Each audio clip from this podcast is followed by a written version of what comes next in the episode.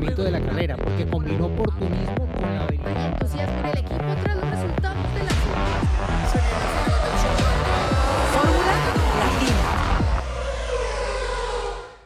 ¿Qué tal? ¿Cómo están, formuleros? Bienvenidos a este nuevo episodio de Fórmula Latina. Pasó el Gran Premio de Qatar y pasaron un montón de cosas a lo largo de ese fin de semana que vale la pena analizar a partir de este momento con pilotos desmayados, descompuestos, con eh, análisis del tema de los neumáticos que se rompían, eh, con, bueno, una serie de situaciones que evidentemente nos van a llevar los próximos minutos para ver cuál es la opinión de cada uno y sobre todo saber qué es lo que piensan ustedes, ¿no? A raíz de todo lo que hablemos aquí también. Les recordamos que Fórmula Latina también eh, les da la posibilidad de escuchar una muy linda entrevista que le hizo Giselle a Zhou Wan Yu, el piloto chino de Alfa Romeo, que está allí en YouTube para que la puedan ver, para que la puedan disfrutar, muy distendido, hablando de todos los temas que, que, que les consultó Giselle. Así que, bueno, vale la pena, los invitamos a, a disfrutarla y desde ya eh, dejarnos sus opiniones también en los comentarios a medida que avanzamos con los distintos episodios, como hacemos siempre, de Fórmula Latina. Y cuando llegue el momento de responder las preguntas, también iremos respondiendo las distintas consultas y dudas que van surgiendo. Bueno, Max Verstappen ha logrado el tricampeonato, lamentablemente un sábado, como, como está eh, pre, previsto, ¿no? Como ya venimos vaticinando desde que se impuso el tema de los sprint y, y, lo mismo he manifestado oportunamente, ustedes son testigos de, de eso, a algunos no les molesta, eh, a mí la verdad que no me gusta que, que, se define un campeonato un sábado, pero bueno, son las reglas del juego que tenemos hoy en la Fórmula 1, lo concreto es que Max marca la diferencia, lo sigue haciendo junto a un equipo muy fuerte. Eh, y bueno, hay que correrlo, ¿no? Porque esto está pasando hoy como ha pasado con otros equipos y otras figuras en otros tiempos.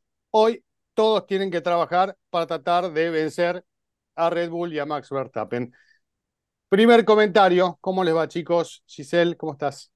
¿Cómo están, Cris, Diego? Eh, a ver, yo no sé si nos va a dar tiempo en este podcast de analizar todo lo que pasó, ¿no? Es que eh, hay tantas cosas como lo menciono, o sea, para empezar, la sprint. La sprint también fue muy buena, con mucho safety car, pasaron demasiadas cosas. Luego la carrera, o sea, eh, los Mercedes, ese contacto, los Mercedes, que ya se veía venir, ¿no? Por cómo venían en, en las carreras pasadas eh, peleando, pero bueno, al final eh, Luis lo reconoce, dice, a ver, fue mi culpa, ¿no? Y, y, y eso, y, y, más de un campeón de la magnitud de Luis me parece muy bueno, ¿no? Que abiertamente salga y diga, oye, ya lo vi y, y lo siento.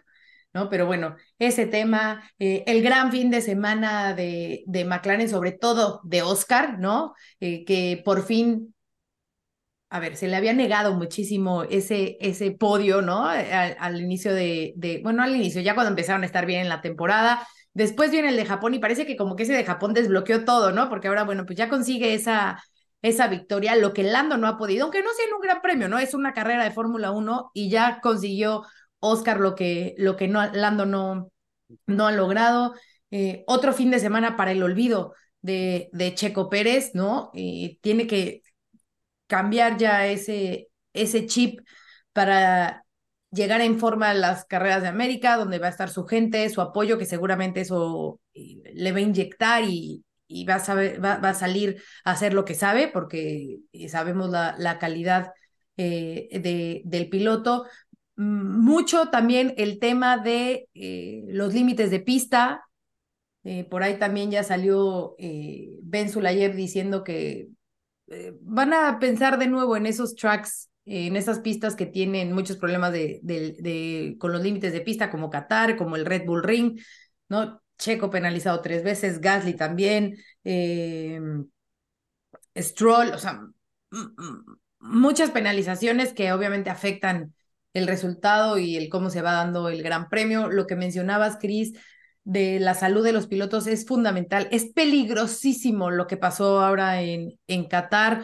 Eh, ya hacía Diego la expresión, ¿no? Bueno, pues Esteban Ocon vomitando durante la carrera.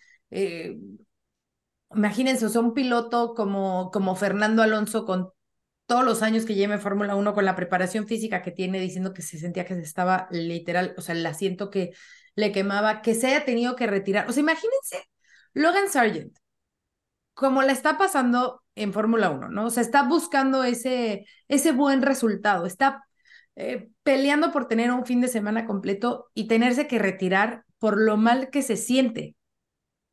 O sea, imagínense qué tan mal se sentía de no poder continuar de decir, o sea, estoy arriesgando mi vida de más, ¿no? Deshidratado, golpe de calor, prefiero retirarme y decir, ni modo, una más a la lista de las que no, no terminó a que, a que acabar mal, ¿no? Entonces, bueno, ese es otro tema que también eh, la FIA y Fórmula 1 tienen que trabajar. Se espera, obviamente, que el próximo año, que ya se corre en fechas más eh, finales de noviembre, principio de diciembre, el primero de diciembre, de hecho, está programado ese gran premio, sea mucho mejor el clima, ¿no? Que por eso también fue una cuestión de por qué el Mundial se jugó en esas fechas. Entonces, bueno, eh, es otra de las tantas cosas que pasó. Y puedo seguir, puedo seguir con la lista, pero bueno, ya mejor entramos eh, a saludar a, Diego y en el análisis de cada una de estas cosas. Sí, vamos a ir paso a paso por, por todos estos temas. Es muy interesante todo lo que decías del físico, que merece un análisis más profundo. Eh, pero empecemos por lo de Mercedes. ¿Te parece, Diego? Eh, contanos lo que vos quieras, pero me parece que acá, digamos, una situación de tensión y un incendio que se apagó en definitiva porque el perjudicado fue Hamilton, ¿no? Si acá el perjudicado era Russell en esa maniobra, no sé cómo terminaba el tema, seguramente con, con otro tipo de tensión y con otro tipo de reuniones posteriores, ¿no? Eh, reconociendo claramente Hamilton su error. Eh, y bueno, habrá que ver si se da vuelta la página y listo, borrón y cuenta nueva, o ahora la cosa se va a poner más picante entre los dos pilotos de Mercedes, ¿no? Veremos qué pasa. Diego, ¿cómo te va? ¿Qué tal, chicos? Eh, sí, bueno, antes que eh, entrar en el tema de, de, Mercedes, que sin duda, pues, tiene picante, creo que, pues, para mí lo, lo más positivo del fin de semana, para empezar con lo, con lo bueno y no polémico, eh, McLaren, ¿no? Creo que mm. otra carrera más, ya son tres carreras consecutivas en el podio para McLaren en circuitos diferentes. Bueno, Suzuka y, y Qatar tienen sus similitudes, pero igual eh, traía cierto reto para, para el equipo McLaren en este circuito por las temperaturas a las que se estaba corriendo, que en el papel no eran lo más favorable para ello, pero creo que, bueno, cada vez que pasan cosas como esta, se ilusiona, bueno, yo por lo menos me ilusiono con que no sé si en lo que queda del año o esto ya será el próximo, pero que en definitiva hay un equipo que, que parece que está encaminando todo de la mejor forma para poder hacer la Fórmula 1 más competida en el futuro a corto, mediano plazo, eh, hablando de lo que queda la temporada y el próximo año, ¿no? Y, qué bien para la Fórmula 1 tener un nuevo ganador, ¿no? Aunque no sea de un gran premio, Oscar Piastri ya ganó, eh, Lando Norris lo, lo reconocía en el TVP en el, el sábado, dijo, bueno, otro compañero que gana antes que yo, eh, porque bueno, dentro de McLaren,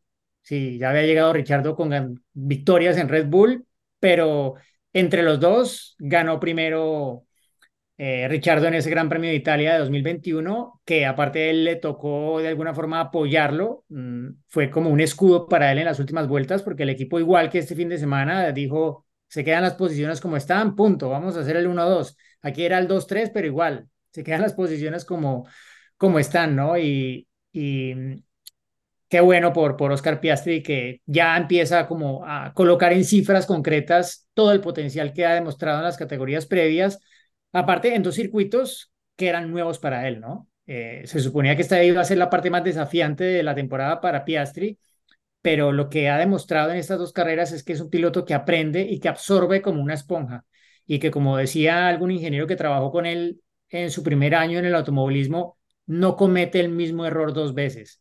Aprende muy rápido y es lo que ha quedado muy claro con, con estos dos podios en dos carreras que eran en pistas que él no conocía, hablando de Suzuka y hablando de este Gran Premio de Qatar. Y sí, bueno, ha sido un fin de semana caliente por donde lo miren, por el tema de los límites de pista, por los neumáticos, por la temperatura que hubo todo el fin de semana, sobre todo miércoles y domingo fueron los días más calientes, la sensación térmica al menos, puede que el termómetro diga otra cosa, pero la humedad sumada con el calor, el miércoles cuando yo llegué a la pista era brutal. Caminé la pista porque tenía que grabar un reportaje del circuito el miércoles en la noche y dije, lo hago el miércoles en la noche para grabarlo lo más tarde posible con la mejor temperatura. Bueno, cuando iba a la mitad de la vuelta dije, no me imagino cómo va a hacer esta carrera con, con, con este calor para los pilotos el, el domingo. Los días siguientes como que la sensación térmica fue un poco más llevadera, pero el domingo otra vez era un infierno, realmente. Y me quito el sombrero con todos los pilotos, incluso con Logan Sargent que, que se retiró y que tuvo, bueno, el coraje porque tomar esa decisión no es fácil. O sea, para un piloto de Fórmula 1, decir me bajo porque no puedo más, Seguro que muchos estuvieron muy cerca de hacerlo, pero presionar ese botón puede tener una serie de implicaciones. Y claro, para un piloto como, como Sargent, en la situación en la que está, bueno, es lo que menos necesitaba. O sea, moralmente para él esto pesó muchísimo, con seguridad. Y bueno, ojalá que logre empezar a recuperarse en la primera de dos carreras en casa que va a tener en los próximos eh, dos meses con Austin y, y Las Vegas. Y claro, el otro tema bien caliente fue lo que pasó en la primera curva del Gran Premio, ¿no? Ese incidente que mencionabas, Cristian, que en últimas fue como ya la acumulación de cosas que, bueno, fue la gota que rebosó la copa, básicamente, ¿no? Eh, que yo pensaba que iba a llegar más por el lado de Russell y no, llegó por el lado de Hamilton, que es, suele ser un piloto que no genera este tipo de situaciones, y creo que puedo contarlas casi con los dedos de las manos históricamente los incidentes que él ha generado, pero este sí claramente desde el primer momento se vio que era su culpa. Eh, en su momento, como todo piloto, no lo reconoció al instante, pero después de haber visto la repetición, levantó la mano y en el corralito, cuando declaró con todos los medios, lo reconoció inmediatamente. Dijo, no tiene ninguna culpa George, fue toda mi culpa. Y es de un gran campeón hacer eso también, eh, pienso yo que reconocerlo eh, de esa forma, pues solamente lo engrandece. Obvio, la situación dentro de Mercedes, pues por más, de que haya habido ese abrazo y ese reconocimiento de Hamilton, pues no deja de estar tensa, ¿no? Y es pues una muestra de cómo están las cosas allí dentro en un momento en el que el equipo no está realmente peleando por cosas importantes. Imagínate que fueran cosas importantes, porque pensar que Mercedes estaba peleando por la victoria el domingo, no creo. Si, hubiesen sido los McLaren saliendo en primera fila, tal vez sí, pero Mercedes no tenía este fin de semana el rendimiento como para pelear por la victoria. Estaban peleando tal vez la posibilidad de ser quien acabar en el podio por el equipo. Pero claro, cuando las cosas estén a otro nivel y si Mercedes tiene el coche para pelear el Mundial y carreras y victorias el próximo año, bueno, a ver cómo, cómo viene la cosa, porque hasta ahora Hamilton había sido bastante colaborativo en medio de la situación. El año pasado fue también parte de la victoria de Russell en Brasil. Recuerden que, que él en algún momento dijo no voy a atacar a, a George y punto, y se convirtió más en su escudo que, que en una preocupación para que Mercedes lograra su única victoria de la temporada. Pero a ver cómo evoluciona esto, porque, a ver, ambos son animales competitivos. Russell le está tocando ciertos switches a, a Hamilton que hace tiempo no le tocaban. Y esto pues va a ser muy interesante a futuro, sobre todo si, como decía, Mercedes vuelve a tener un coche para pelear por victorias y campeonatos. Eh, sí, estamos a poquitos días del Gran Premio de México, hay muchísimo entusiasmo, pero también vos lo llevas ahí eh, delante tuyo, hay algo que hay que tener en cuenta, ¿no? Que es el, respeto a lo largo de todo ese fin de semana de carrera con los rivales y con sus pares y con toda la, la afición tal vez de otros pilotos, incluso con los mismos protagonistas, obviamente, de la Fórmula 1, eh, para pasar una linda experiencia que otra vez sea una verdadera fiesta, como siempre lo ha sido el Gran Premio de México, ¿no? Sí, Chris, eh, respect, ¿no? De race de carrera y eh, pect de respect, de respeto. Eh, a ver, es muy sencillo. Eh, chicos, nadie nos los ha contado. Hemos estado ahí y de verdad los mexicanos y, los asistentes al Gran Premio de México son de las mejores aficiones del mundo, si no es que la mejor del mundo. O esa entrega, esa pasión, eh, ese saber dónde va cada piloto, en este caso sobre todo Checo, ¿no? Porque escuchas cómo, cómo le gritan en cada, eh, cada grada, ¿sabes? ¿no? En qué, en qué lugar del circuito eh, va pasando. Eh, me ha tocado estar ahí en, en, en el Foro Sol donde se te enchina la piel por la vibra de la gente. O sea, es precioso y es increíble lo que tiene la afición mexicana, mexicana o asistentes, ¿no? Porque sabemos que hay muchísimos latinoamericanos que también se unen a, a esta gran fiesta. Entonces, sigamos siendo eso, ¿no? La mejor afición del mundo. Sigamos respetando, sigamos eh, dándoles ese, ese amor y esa entrega a los pilotos, ¿no? Eh, yo sé que obviamente, y como lo dice Cris, a lo mejor habrá cosas que hayan sucedido en la pista, actitudes eh, que nos molesten, que, que como aficionados, pues es parte de, ¿no? De esa pasión de, del rival y de todo, pero no perdamos la línea del respeto, que es lo más importante, ¿no? Al final es un deporte, al final las rivalidades siempre van a existir en este y en cualquier otro, pero es muy importante eso, ¿no? El, el respetar, eh, o sea, bien, se dice esa frase, ¿no? Como no te des a conocer por tal cosa, no vale la pena darte a conocer por tal cosa. Y creo que es justo eso. ¿no? Ya tenemos un nombre de ser incluso el mejor gran premio del mundo en donde la afición está incluida en ese, en ese, en ese premio por lo grandes que somos. Sigámoslo manteniendo así, sigamos vibrando lindo, sigamos vibrando en forma positiva y entregándole a los pilotos y a la Fórmula 1 eso, ¿no? Respeto y pasión, pero positiva. Bueno, que quede claro el mensaje, ¿no? Eh, no, no tengo duda de que va a volver a ser una gran fiesta como, como siempre lo ha sido.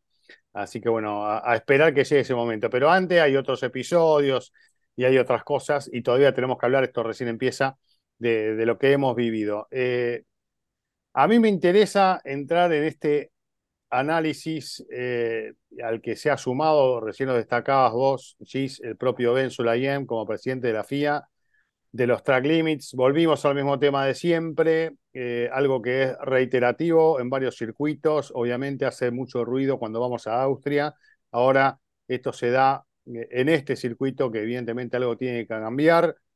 Hay que ver, ¿no? Qué es lo que se puede cambiar y qué es lo que no, eh, o qué decisiones se toman acerca de si se puede seguir corriendo o no en estos escenarios que están preparados para, para el motociclismo y que tienen que respetar determinadas normas para las motos eh, y que tal vez para el automovilismo se hacen poco más complicadas, cuáles son las medidas que se pueden adoptar como para que esto no termine siendo caótico y que el foco de la atención no puede estar puesto en quién se pasó dos centímetros eh, de, una línea blanca o no. Eh, en una carrera tiene que estar puesto en, otro lado, ¿no? yo me reía solo a veces el fin de semana pensando, bueno, vieron que los sobrepistas están pintados de, violeta, de rojo, de naranja. Bueno, eh, a veces decía, bueno, píntenle la pista, el asfalto, píntenlo del mismo color porque les encanta ir, ir por ahí. Entonces que vayan por el color en, en todos lados, eh, porque en realidad hay que ir por lo gris, ¿no? Pero este, sabemos que cuando a un piloto le, pones una sobrepista, un sector donde puede sentirse más confiado de pisar un poquito más, de apoyar un poco más el auto ahí, lo va a hacer. Eh, si vos tenés circuitos como, como los de IndyCar, por ejemplo, donde en cuanto pisaste un poquito afuera, allá fuiste, eh, bueno, se van a cuidar más. O terminarán haciendo un trompo y quedarán ahí, ¿no? Eh, estas cosas pasan en los circuitos que son de, de, la vieja escuela. Yo no digo ir a ese tipo de escenarios que, que a veces se pasan para el otro lado en la Indy, ¿no? Pero sí tener claro cuál es el concepto de circuito que necesita la Fórmula 1 para brindar un buen espectáculo y no volcar la atención a estas cuestiones que la verdad que a esta altura tendrían que estar resueltos, ¿no? Me parece que habría que tomar medidas de manera tal de que, insisto yo, en lo que hemos planteado acá muchas veces, por lo menos de mi parte, que del piano para afuera tiene que haber no más del ancho de lo que es el auto y se terminó, entonces se terminaron los track limits, se terminaron los problemas en este sentido, ¿no? Deja de ser un problema en la carrera, eh, y después, bueno, cuando llegue el momento del motociclismo, este, no sé, veremos cómo lo resuelven. O si no, la Fórmula 1 no tendrá que ir a los circuitos que están preparados para las motos. Habrá circuito para motociclismo y circuito para Fórmula 1.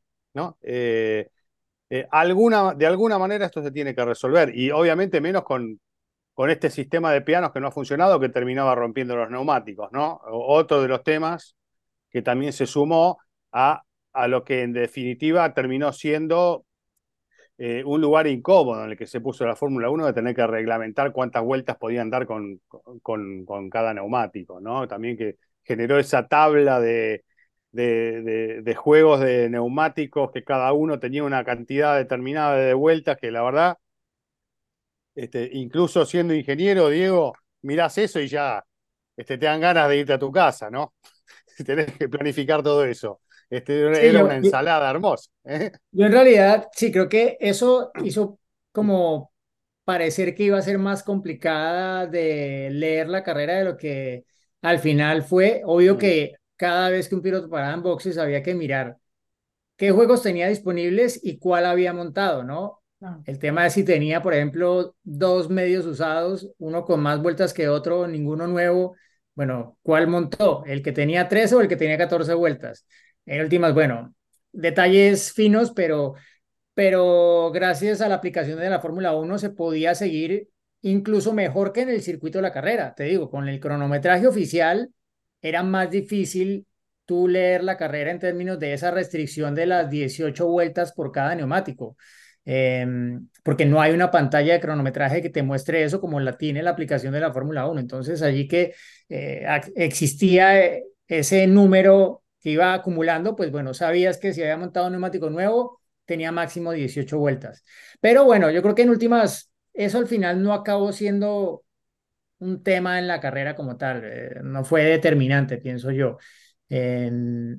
de pronto sí contribuyó obviamente a, al tema físico, ¿no? Porque ya cuando obligas a hacer tres, tres paradas, ya no tienes que gestionar neumáticos tanto como si eh, vas a hacer una o dos, como, como fue hace dos años en esta carrera.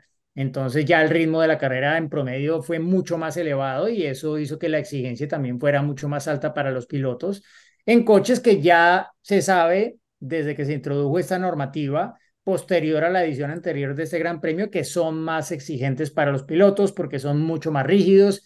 Cuando son mucho más rígidos, las vibraciones que sienten los pilotos pues son mucho más fuertes y eso también desgasta físicamente, ¿no? Más allá de que estos coches se caracterizan por su velocidad en curvas de media y alta velocidad, son más perezosos en las curvas lentas, pero en las rápidas es donde se ve realmente lo bueno de este concepto de aerodinámica de efecto suelo. Entonces allí seguía siendo mm, bastante exigente como en el pasado. Así que eh, todo eso sumó para que fuera ese cóctel a tope de temperatura que, que acabó por reventar a muchos pilotos, ¿no? Eh, creo que mm, obviamente la Fórmula 1 tendrá que tomar lecciones de eso. Ya la FIA pues ha dicho que no van a permitir que se corra de nuevo en este tipo de condiciones. Eh, es de entender que el presidente de la FIA, siendo de donde es, pues tenga de alguna forma que reaccionar ante esto, porque, claro, estamos hablando de la Fórmula 1, ¿no? La Fórmula 1 es el tope de la tecnología en todo sentido. A ver, ¿cómo, cómo es posible que no hubieran anticipado que todo esto podía llegar a ocurrir, ¿no? que correr en esta época del año podría implicar ciertas cosas para las cuales los pilotos con las medidas de seguridad actuales no están preparados, ¿no? Se pensó en el tema de la seguridad con los neumáticos, pero no se pensó tal vez qué consecuencias traería esto con la seguridad en otro sentido, la seguridad de los pilotos por la exigencia mayor que implicaba ir más a tope durante la carrera por tantas vueltas porque ya no te tocaba bajar el ritmo para ahorrar los neumáticos, ¿no? O no tanto, porque obvio, hubo algo de gestión, pero no al nivel que hubiese sido si no existiera esa restricción de las 18 vueltas por cada neumático. Entonces, sí, eh, creo que es un fin de semana en el que la Fórmula 1 tiene que sacar muchas lecciones. Eh, yo le preguntaba también a Russell el, el sábado, porque claro, reasfaltan todo el circuito, cambian todos los bordillos porque habían sido un problema del año pasado. Eran bastantes cosas nuevas, ¿no? Se estaba corriendo mucho más temprano en el año, con otras condiciones, etcétera. ¿Por qué una sola sesión de práctica de una hora? ¿Sí? ¿Por qué no, bajo las condiciones excepcionales, dar algo más de tiempo de práctica libre para que todo el mundo entienda un poco más de qué viene cada cosa, ¿no? pero no. Eh, y le preguntaba esto a George Russell, le decía, bueno, ¿será que se está llegando ya a un punto en el que, el que se está yendo ya la Fórmula 1 hacia el otro lado, tratando de que todo sea menos predecible y se está prescindiendo de tiempo de pista que en realidad es necesario por diferentes motivos, no solamente para, para que las cosas vayan más de acuerdo a lo planeado. Y me decía, sí, yo creo que este fin de semana nos pasamos. deberíamos haber tenido algo más de tiempo de práctica libre. Bueno, introdujeron una sesión de familiarización de 10 minutos antes del sprint shootout porque habían cambiado el ancho de la pista, básicamente, ¿no? Entonces cambian las referencias para todos los pilotos y ya no pueden entrar en el mismo punto o con la misma velocidad que lo estaban haciendo el día anterior. Entonces, claro, cuando a ti te toca modificar la pista realmente, porque así lo decían las notas del director de carrera, it's a new circuit, es un nuevo circuito, ya la longitud no era la misma, el ancho no era el mismo, eso quiere decir que algo no, no, se, no se revisó bien antes de, de poner las cosas como fueron este fin de semana. Un sprint en un circuito que básicamente era nuevo, porque así también lo, lo determinó Race Control antes de arrancar el fin de semana. Cada gran premio tiene unas notas del director de carrera y el último apartado dice em, cambios en el circuito. Este no decía nuevo asfalto, nuevos bordillos, decía nuevo circuito, punto. A ver, un nuevo circuito y das una sola práctica, sí, como me decía Russell, a ver, la Fórmula 1 tal vez pensó más en el espectáculo que en todo lo demás aquí, pero nos fuimos un paso más allá de lo que debería ser. Y ese tipo de cosas que, que la Fórmula 1 tiene que, que sopesar a la hora de ir a nuevos escenarios, ¿no? Y que obviamente esto es un friendly reminder, como dicen en inglés, antes del Gran Premio en Las Vegas, porque de nuevo, Las Vegas va a ser un circuito con unas condiciones inéditas. O sea, se plantea en el papel que va a ser el circuito urbano más veloz de la Fórmula 1. ¿A qué nivel de velocidad va a llegar antes de convertirse en un circuito excesivamente peligroso, como se dijo en su momento que era Bakú cuando estuvimos allí? ¿Lo recuerdas, Cristian? Que se llegaba a unas velocidades que la gente decía, bueno, aquí donde pase algo, olvídate. sigue siendo, sigue siendo así, ¿no? Eh, lo mismo en Arabia Saudita. Y Las Vegas va a ser peor, supuestamente. Va a ser, un paso arriba de eso.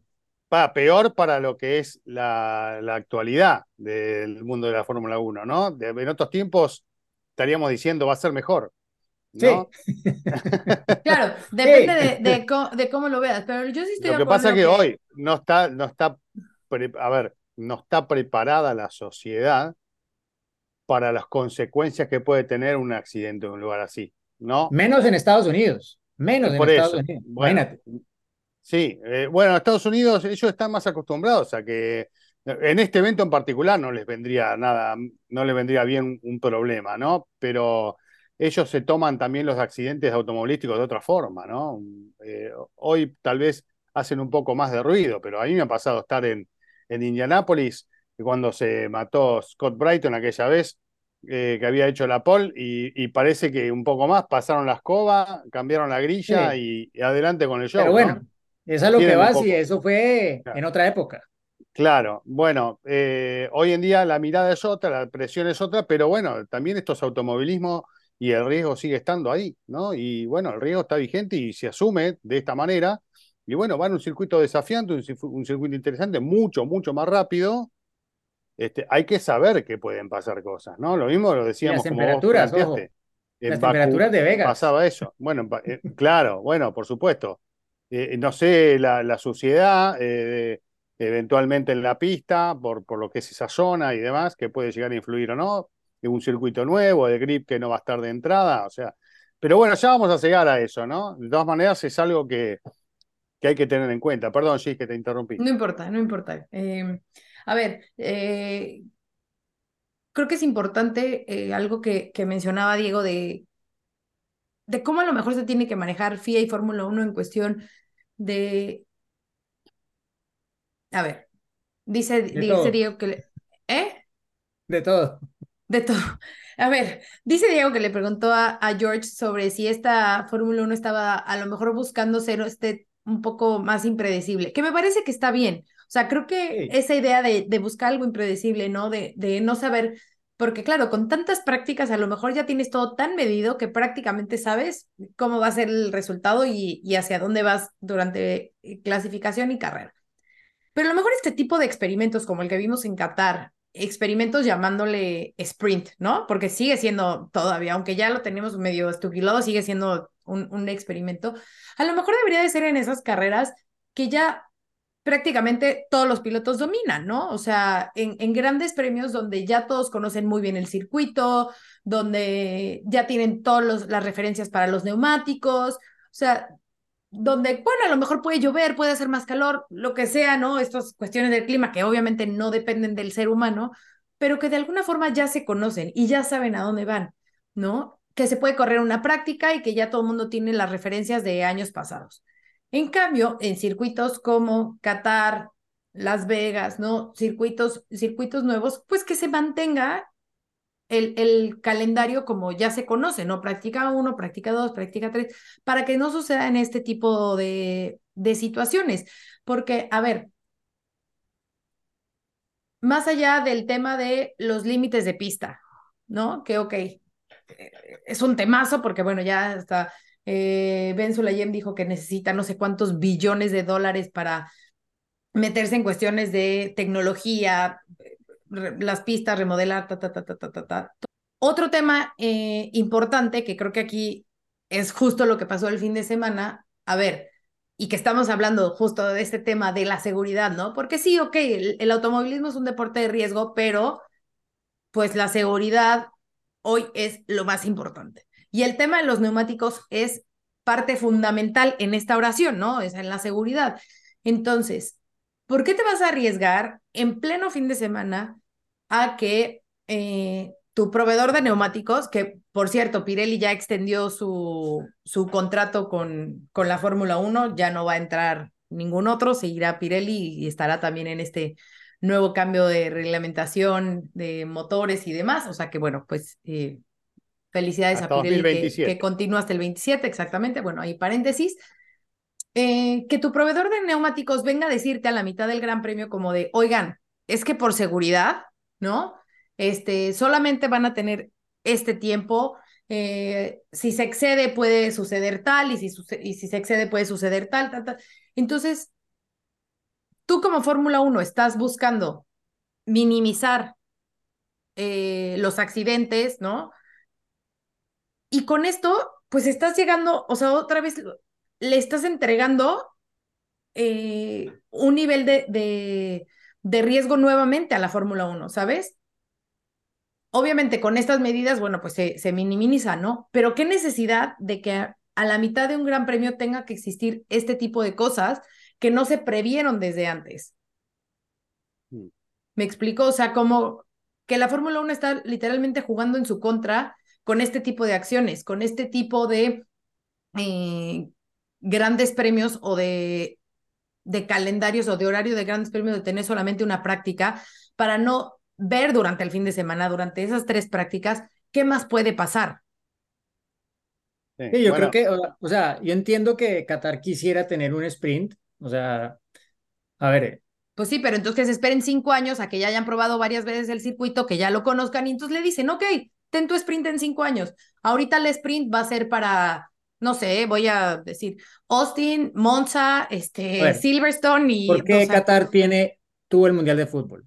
Ah, bueno, a ver. Está en la Fórmula 1. Y seguramente sus 10 años ya están pagados por adelantado, ¿eh? O sea, seguro por eso, ya, Pero, o sea... ok, eh, es así de fácil. ¿Quieres una sprint? Paga por ella, la tienes, punto. Eh, claro. Pues sí, pero no es lo que te digo, vuelve a hacer lo mismo, Diego.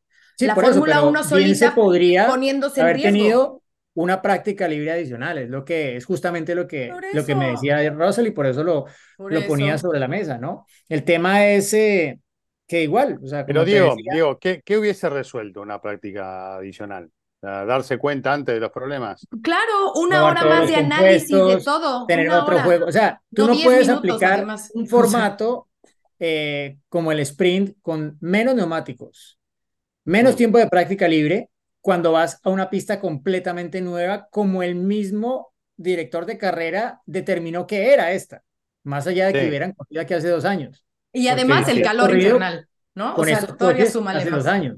Pero los problemas que se, que se rompía el neumático donde se rompía no cambiaba con una tanda más de entrenamientos. O sea, tal vez la decisión se hubiese tomado antes de, de, de limitar la cantidad de vueltas por compuesto, porque el tema pasaba por otro lado. Sí, Cris, pero Sí, entonces pero- a lo mejor, si tú haces unas, o sea, si haces estas prácticas y volvemos a lo mismo, quitas la sprint, ¿no? Si haces prácticas, ya llegas al próximo año con esa referencia, no lo pones a la mitad del fin de semana y luego haces esas 10 minutos de familiarización y entonces este, retrasas todo el fin de semana.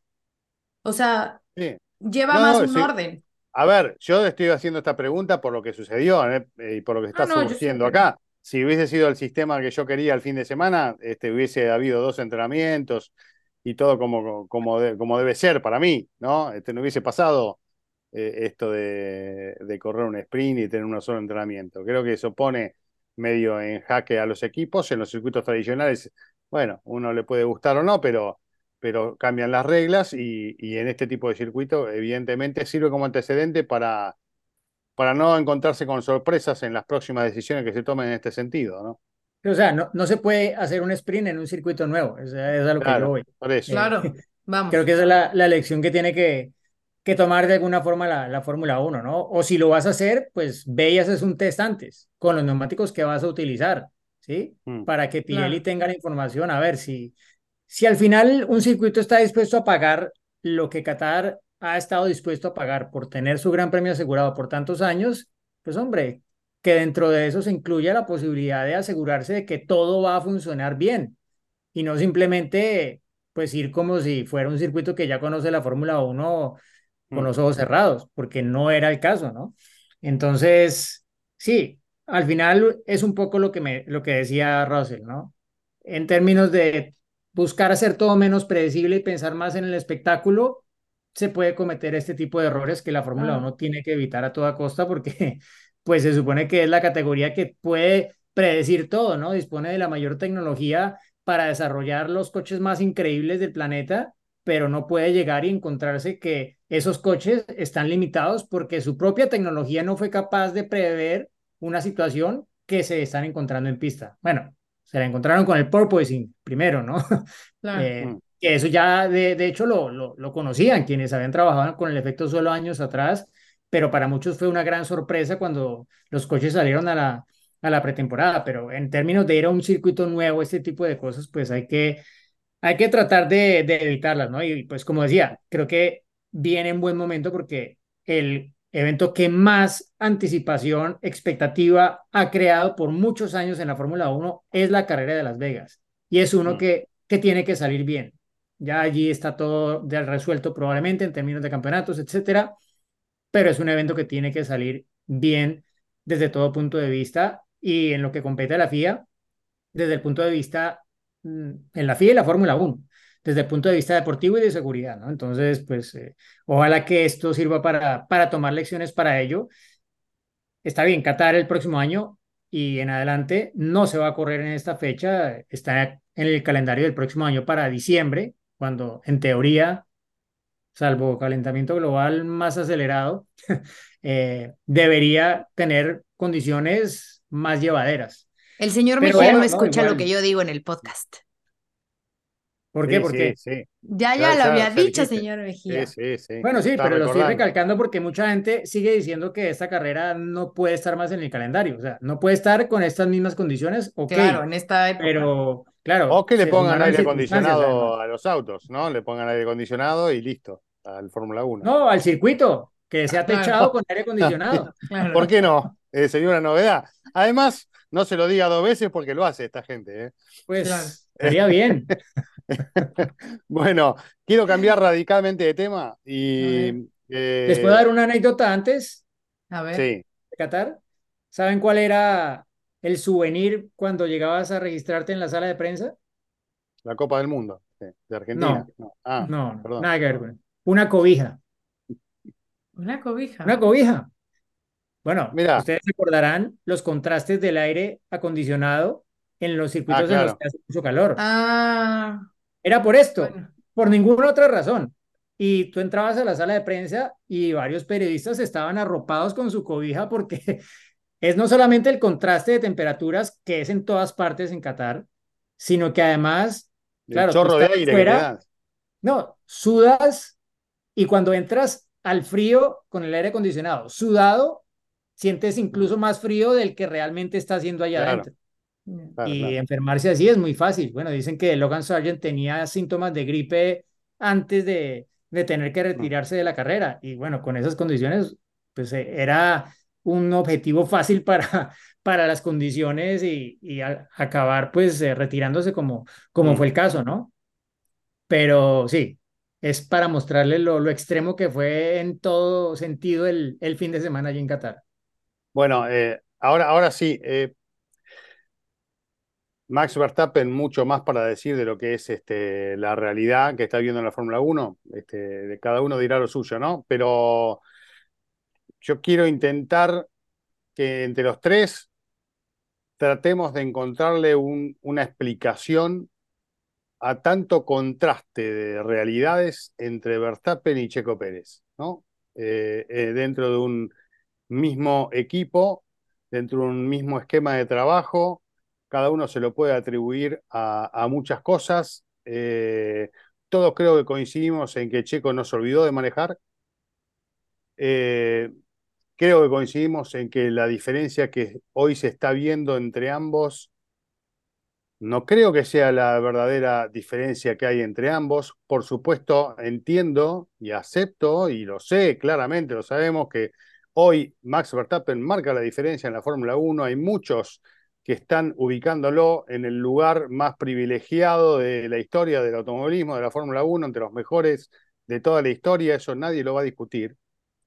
Puede haber una diferencia clara respecto de sus rivales y de su compañero de equipo, pero no al punto de lo que estamos viendo hoy, ¿no? Eh, con, con Checo. Entonces, yo eh, me gustaría, a ver, no sé si hay una explicación, tal vez el propio Checo no la tenga del todo, la explicación de por qué está pasando lo que está pasando. Eh, alguien que ya tiene experiencia, que ha vivido un montón de estas situaciones, que ha atravesado dificultades, que ha, ha salido siempre adelante, que ha logrado ganar con autos de, menor rendimiento que, en algún momento de sus rivales y hoy en el mejor equipo perdió el rumbo, ¿no? Eh, y no creo que esté relacionado solamente con el piloto. Para mí está relacionado por varios factores.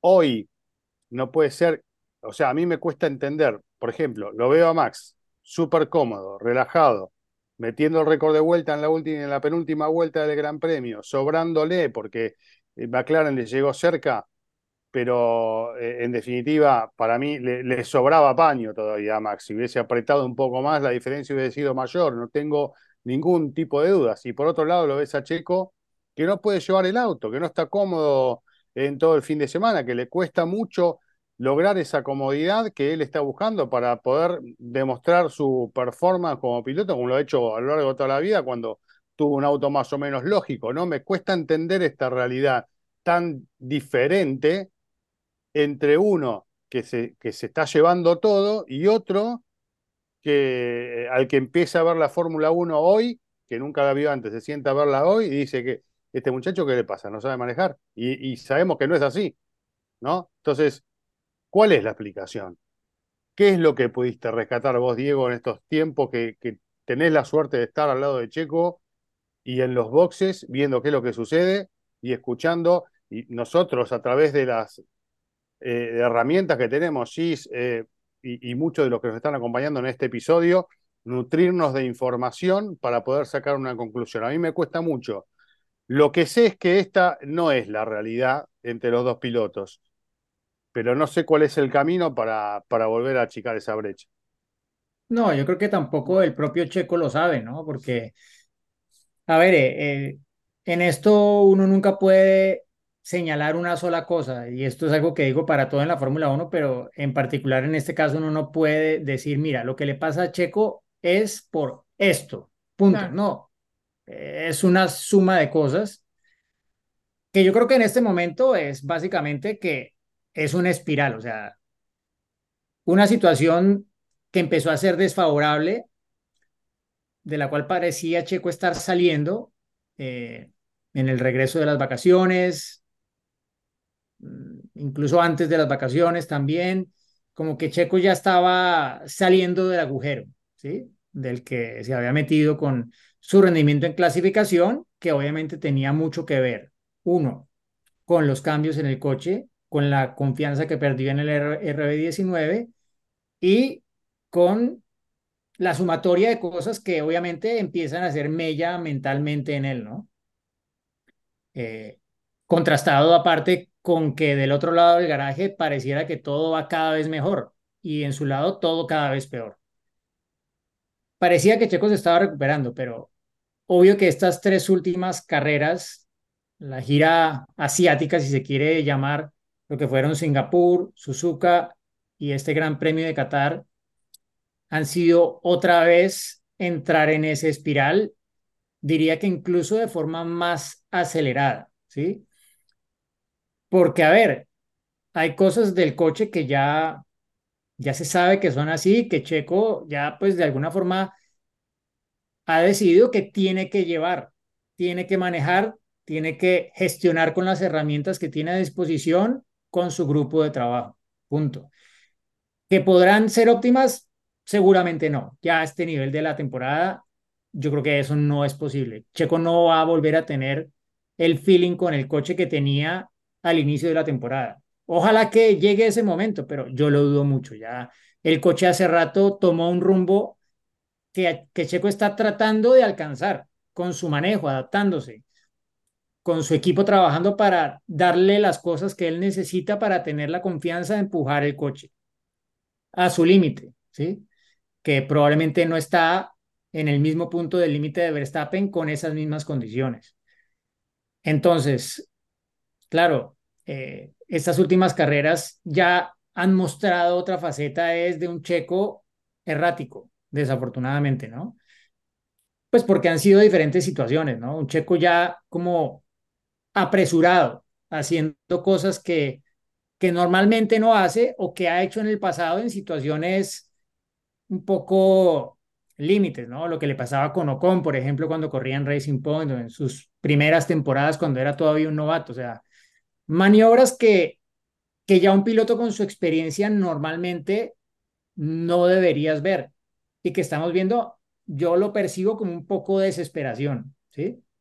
Aparte con un coche que, que no le da para hacer esas maniobras con la seguridad de que puede ejecutarlas.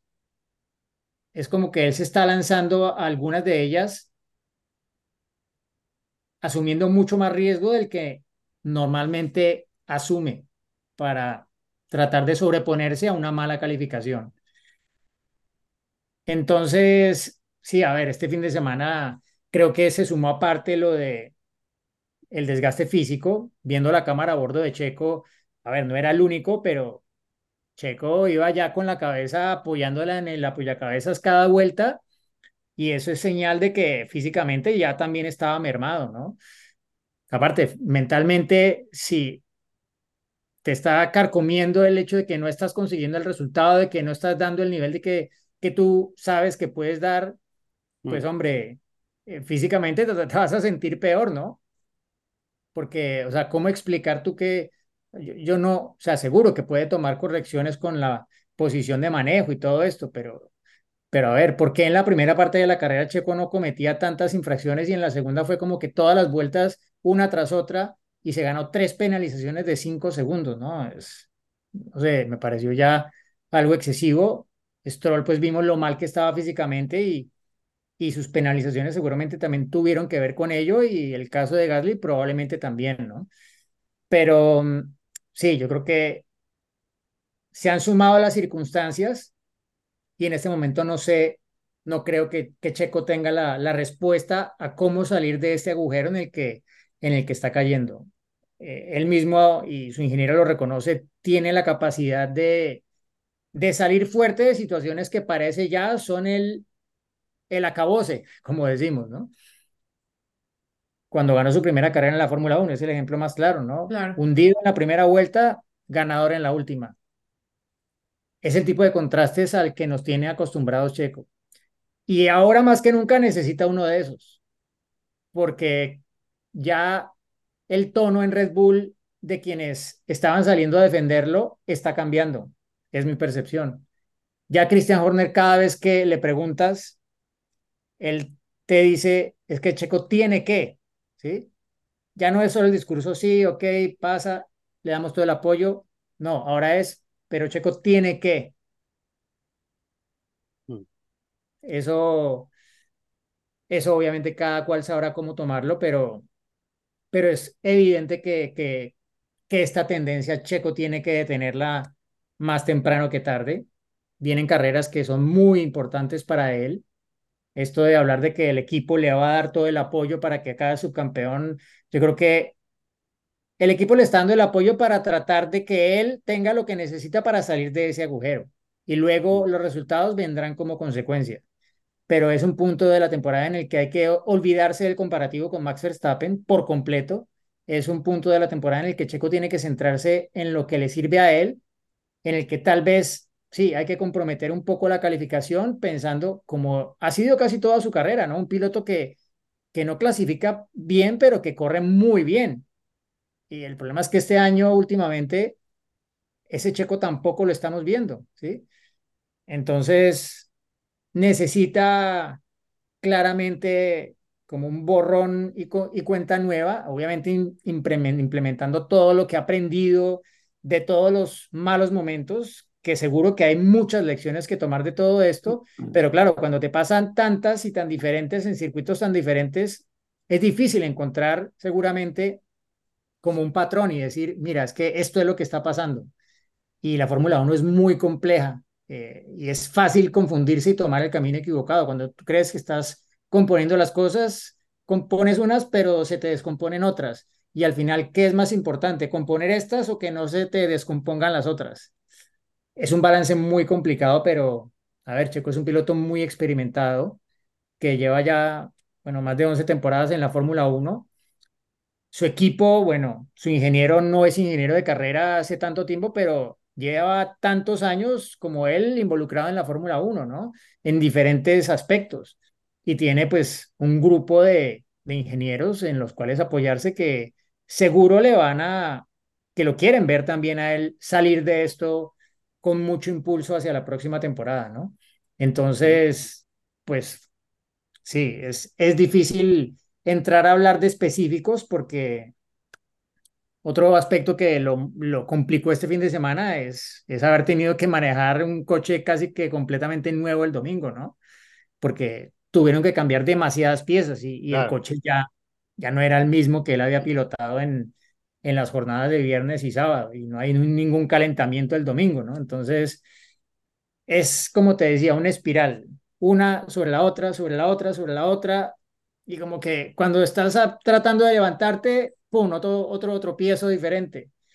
Eh, y la presión de todo el mundo dentro del mismo equipo que ahora pareciera estar creciendo más, obvio, porque se suman los malos resultados. A ver, eh, yo pues sigo creyendo que Checo puede dar vuelta a la situación, pero está claro que necesita hacerlo más temprano que tarde. Mira, así como hablamos de Max, de esa confianza que él tiene con el auto, de cómo, cómo pareciera mágico, ¿no? Cómo saca esas vueltas perfectas, cómo él no eh, tiene esos problemas para salirse de, de la pista, ¿no? Track limits y demás.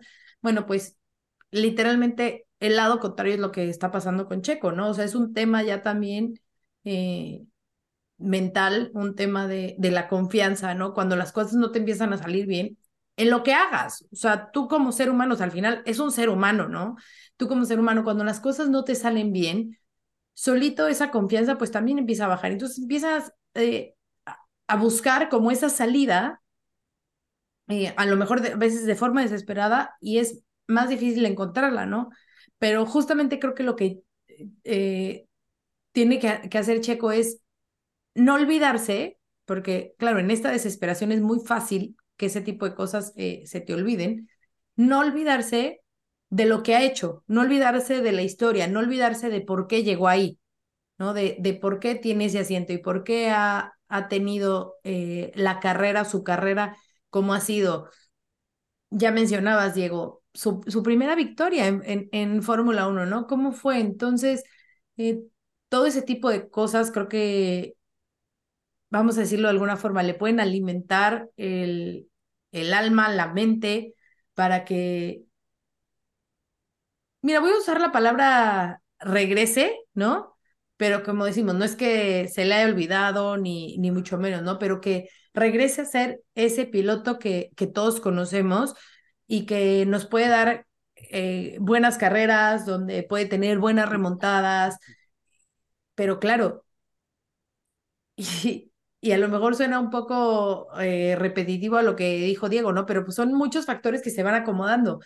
Y entonces, si no te sientes tú cómodo con, un, con, con el auto, pero a lo mejor tú estás acostumbrado a hacer una maniobra, ¿no? Que a lo mejor en un auto con el que te sientes con, en, una, en, en, plena confianza lo puedes hacer y te sale bien, pero en un auto en el que no te sientes bien, eh, que, que no logras esa conexión, intentas hacer una maniobra y no te sale, entonces a la que sigues otra vez y otra vez, entonces eh, son muchas cosas las que desafortunadamente se le han estado, eh, se le han estado juntando, pero creo que, y como lo dije al inicio, eh, creo que la, buena energía, el que se vaya a correr en casa, le, le pueden ayudar, ¿no? Esperemos que, que no sea más, más presión, ¿no? Porque también se puede ir del otro lado, ¿no? De, de, sentirse más presionado, pero creo que creo que la experiencia que tiene eh, y también su forma de ser, ¿no? Le, le tienen que ayudar, le tienen que ayudar a, a, salir de esta, ¿no?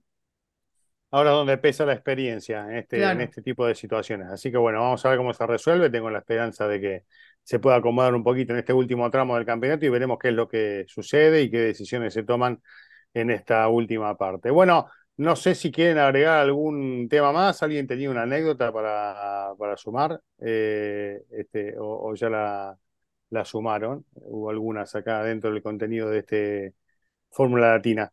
¿Algo más para agregar? ¿Quieren agregar algo de, del tricampeonato de Verstappen? Porque ya lo pasamos un poco por encima porque se viene hablando de eso desde, claro, lo que desde el es que, sábado, bueno, ¿no? Pero bueno. Era, no, bueno, lo que pasa es que era, o sea, como que llegó el plazo, ¿no? O sea, todos sabíamos que eventualmente estaba, claro. iba, iba a ser Había que ver cuándo, campeón. sí. Incluso me pareció, no sé si ustedes lo notaron, eh, o sea, hasta el mensaje de radio, ¿no? Cuando le dices de que Max, eres tricampeón del mundo, su respuesta fue muy, muy como, sí, gracias al equipo, ustedes son los mejores y es de todos y bla, bla, bla, bla, bla, bla. Pero pues no era esa emoción de, eres tricampeón del Claro, mundo, claro. ¿no? O sea, era Sí, como, no. bueno, pues ya estaba, ¿no? Entonces. Le ganaste eh, un partido de tenis al vecino. Sí, claro, claro, así. ¿no? O sea, como que No. bueno, pues ya, ya, ya Ni pasó. siquiera. es- Es ¿no? como si Sí, ni hubiera siquiera, ganado un set y no el partido. Exacto, Claro. o sea, sí, sí, sí. Porque, y te, y te digo, algo que, que, y pues a manera de anécdota también para cerrar, eh, le pregunté a, a Lando Norris, porque a mí, o sea, a mí, a mí me dio la, la sensación de que, de que Max, yo le pregunté cuál es el sentimiento prevaleciente, la alegría del campeón o un poco la amargura de no haber podido ganar la carrera. Y obviamente, no, la carrera importante es, ma es mañana, fue lo que me respondió. Y eso ya, pues yo creo que deja entender suficiente sobre cuál era el sentimiento prevaleciente.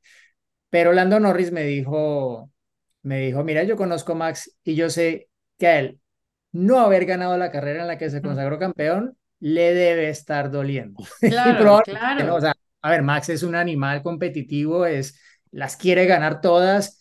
Había Sí. quedado campeón ganando a las carreras en las que había logrado esos títulos en Abu Dhabi en 2021, en Suzuka el año pasado, pero este año no, pero al final celebra el domingo. Igual, yo creo que eh, en últimas yo pienso, como lo decía hace una semana, eh, el título es la sumatoria de una serie de cosas que han pasado durante el año. Claro. No es un evento puntual.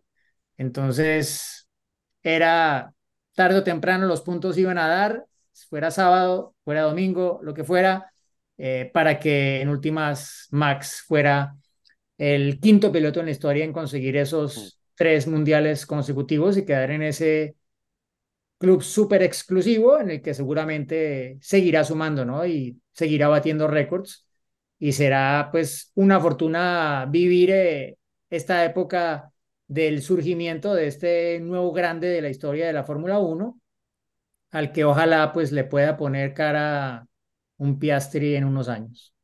Eh, obviamente, muchísimos memes al respecto, ¿no? De cómo ha ganado sus títulos, ¿no? El polémico 2021. Luego en el 2022 de que se enteró en el cooling room, ¿no? O sea, como que ni sabía que era campeón. Y este, bueno, en un sábado.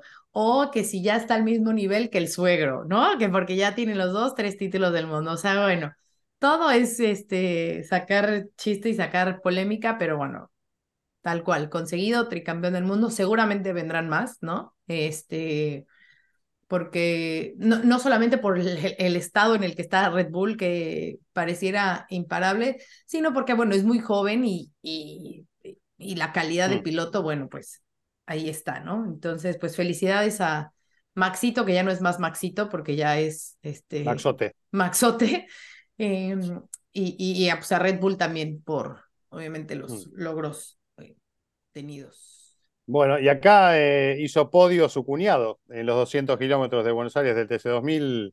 Nelsinho Piquet se metió en el, Mm. en el podio, en el tercer lugar, ¿eh? como invitado en esta categoría. Pero bueno, Muy un bien. dato para agregar, ¿no? Ya Claro, claro. Chicos, nos Mm. vamos. Eh, nos reencontramos la próxima semana con un nuevo episodio y bueno, a reflexionar sobre todo lo que hablamos y a ver con qué nos vamos a encontrar en, en el Gran Premio de los Estados Unidos y lo que viene más adelante, preparándonos para los desafíos de Las Vegas y compañía, ¿no? Sí, Una cosita más solamente, chicos. A los seguidores de Checo que son realmente seguidores de Checo, bueno, ahora es cuando más que nunca hay que apoyarlo. Claro. Porque exacto. seguro que hay mucha gente que le ha dado la espalda ahora porque dicen, Es "Mira, muy ya, fácil. olvídalo". Es muy Es fácil. lo más fácil. Claro. Lo En buenas es y en las malas, como se dice. ¿no? En Todos se suben al bus de la victoria. Mm. Sí, En O en el matrimonio, perdón, en- en las buenas y en las malas. Exacto, exacto. Sí, no, todos se subían al bus en, en, En el principio de la Mónaco, temporada, pero en Sí, el sí, por. Viste, Claro. el amigo del campeón es así. Bueno, chicos, hasta la próxima. Chao, gracias.